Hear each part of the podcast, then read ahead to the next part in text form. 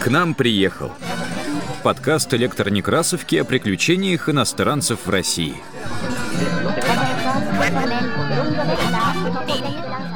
Привет! Это подкаст «К нам приехал», в котором мы читаем свидетельства иностранцев о России разных лет и эпох. У микрофона Елена Колесникова. В сегодняшнем выпуске подборка свидетельств иностранных путешественников и дипломатов о российских деньгах и обменном курсе в XIII-XVII веках. Интуристы рассказывают о кожаных лускутках, которые используют как средство расчета, о том, где чеканились монеты, об особенностях денежного обмена и о том, что иностранцы всегда оказывались в проигрыше при такой мене. Эти свидетельства собрал в своей книге «Сказания иностранцев о московском государстве» историк Василий Ключевский. Французский монах-путешественник Гильем де Рубрук, проехавший по Южной России в середине XIII века, свидетельствовал, что обыкновенная русская монета состоит из кожаных пестрых лоскутков.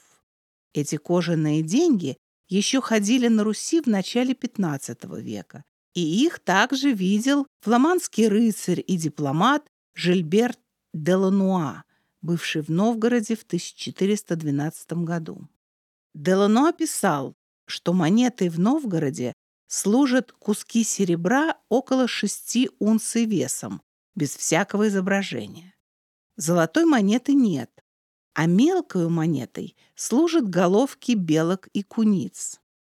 С этим известием, согласно и свидетельство польского дипломата и писателя Сигизмунда фон Герберштейна, побывавшего в России в 1517-1526 годах, который говорит, что за сто лет до него в России отливали продолговатые кусочки серебра ценою в рубль, без надписи и изображения и прибавляет, что в его время таких рублей уже не было в обращении. В то же время, продолжает Герберштейн, оставили мордки и ушки белок и других зверей, употреблявшиеся до того времени вместо денег. В первой половине XVI века в московском государстве ходила монета четырех родов. Московская, Новгородская, Тверская и Псковская. Низшую монетную единицу была деньга. Московская деньга имела овальную форму с различными изображениями. Герберштейн различает в этом отношении древние и новейшие деньги. Древние имели на одной стороне изображение розы, на другой — надпись. На новейших по одну сторону изображался человек на коне, а по другой тоже была надпись. Из сложения денег составлялись высшие счетные единицы. Шесть денег московских составляли алтын, 20 гривну, 100 полтину, 200 рубль. Во времена Герберштейна чеканились новые монеты, полденьги, с надписями по обе стороны. В рубле их было 400. Тверская деньга имела надписи по обе стороны и по цене равнялась московской. Новгородская деньга по цене была вдвое больше московской. На одной стороне ее изображался государь на престоле и преклоняющийся перед ним человек, а на другой была надпись. В новгородской гривне считалось 14 денег, а в рубле — 222. Псковская деньга имела на одной стороне изображение увенчанной головы быка, а на другой — надпись. Золотой монеты в московском государстве не делали, но в обращении было много золотых венгерских и рейнских. Ходили еще рижские рубли, из которых каждый равнялся двум московским. Московская монета делалась из хорошего чистого серебра. Почти все золотых дел мастера в Москве, а также в Новгороде, Пскове и Твери по свидетельству Герберштейна и итальянского издателя Александра Гваньини чеканили монету. Желавший обменять кусок серебра на деньги приносил его к мастеру и получал равное по весу количество серебряной монеты. платя мастеру указанную, очень незначительную сумму за труд. Во времена правления Елены Глинской, матери Ивана Грозного, в 1535 году произошли перемены в монетной системе. Счетная единица рубль понизилась в значении, стала обозначать меньшее количество металла. При Герберштейне в рубли считалось 200 московок или московских денег. Во второй половине XVI века, по словам Гваньини и других иностранцев, в рубле считалось 100 денег. Герберштейн, Гваньини и англичане XVI века пишут, что в московском государстве не чеканили золотой монеты, и в обращении были только иностранные золотые. Но посол Священно-Римской империи принц Даниил Бухао свидетельствовал, что попадались, хотя и очень редко, золотые монеты, сделанные в московском государстве, с таким же изображением и надписью, как на серебряных деньгах. Эти золотые монеты были несколько меньше венгерских золотых. Все вышеупомянутые иностранцы XVI века указывают на употребление в московском государстве маленьких медных денег, называвшихся пулла. При Герберштейне их ходило за московскую деньгу 60, при Гваньине 40, но таких монет было немного в обращении.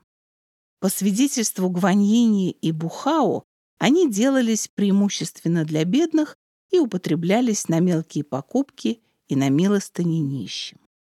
Таким образом, ходячую серебряную монетой были полденьги или полушки, деньги или прежние московки и копейки прежние новгородки.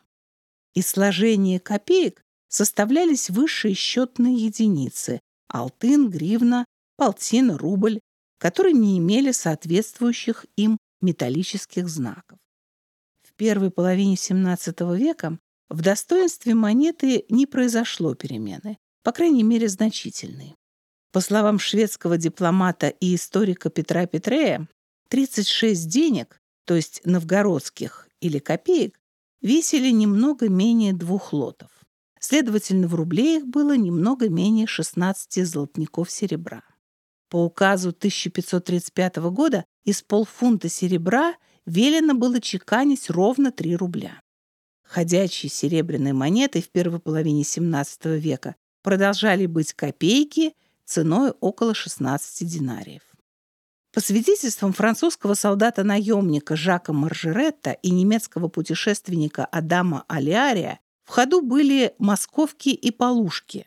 Последние были так мелки, что, по словам Алиария, русские на рынке горстями клали их в рот, чтобы не потерять, и это нисколько не мешало им говорить чеканили монету по-прежнему в четырех городах – Москве, Новгороде, Пскове и Твери, где право на это иногда отдавалось на откуп богатым купцам.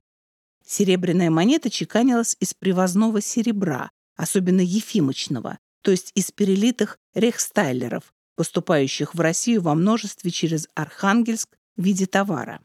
На то же употреблялись и испанские реалы. Ефимки, по свидетельству того же Адама Алиария, были по весу немного более полурубля, но в Москве принимали их от иностранных купцов по гораздо низшей цене. По словам Маржерета, их цена иногда падала до 12 алтын или 36 денег. Как видно из иностранных известий, мена иностранных монет была для московских торговых людей предметом настоящей биржевой игры, в которую большей частью проигрывали иностранцы. Герберштейн утверждал, что как скоро иностранец покупал что-нибудь на свою монету, московские купцы понижали ее цену. Но если иностранец продавал свой товар московским купцам или, уезжая из Москвы, искал иностранные монеты, ему предлагали ее по завышенной цене. Особенно сильно колебалась цена иностранной золотой монеты даже во внутреннем обращении. По словам Маржерета, русские покупали и продавали золотую монету, как и прочие товары. Иногда за червонец платили 24 алтына, а иногда 16. Обыкновенная же цена им была 18-21 алтын. Но бывали случаи, когда цена червонцев возвышалась до 2 рублей. и тогда сильно наживались купцы, успевшие вовремя запастись ими. Такая дороговизна случалась во время царского коронования или брака, также при крестинах, ибо тогда много червонцев шло на подарки царю и царице.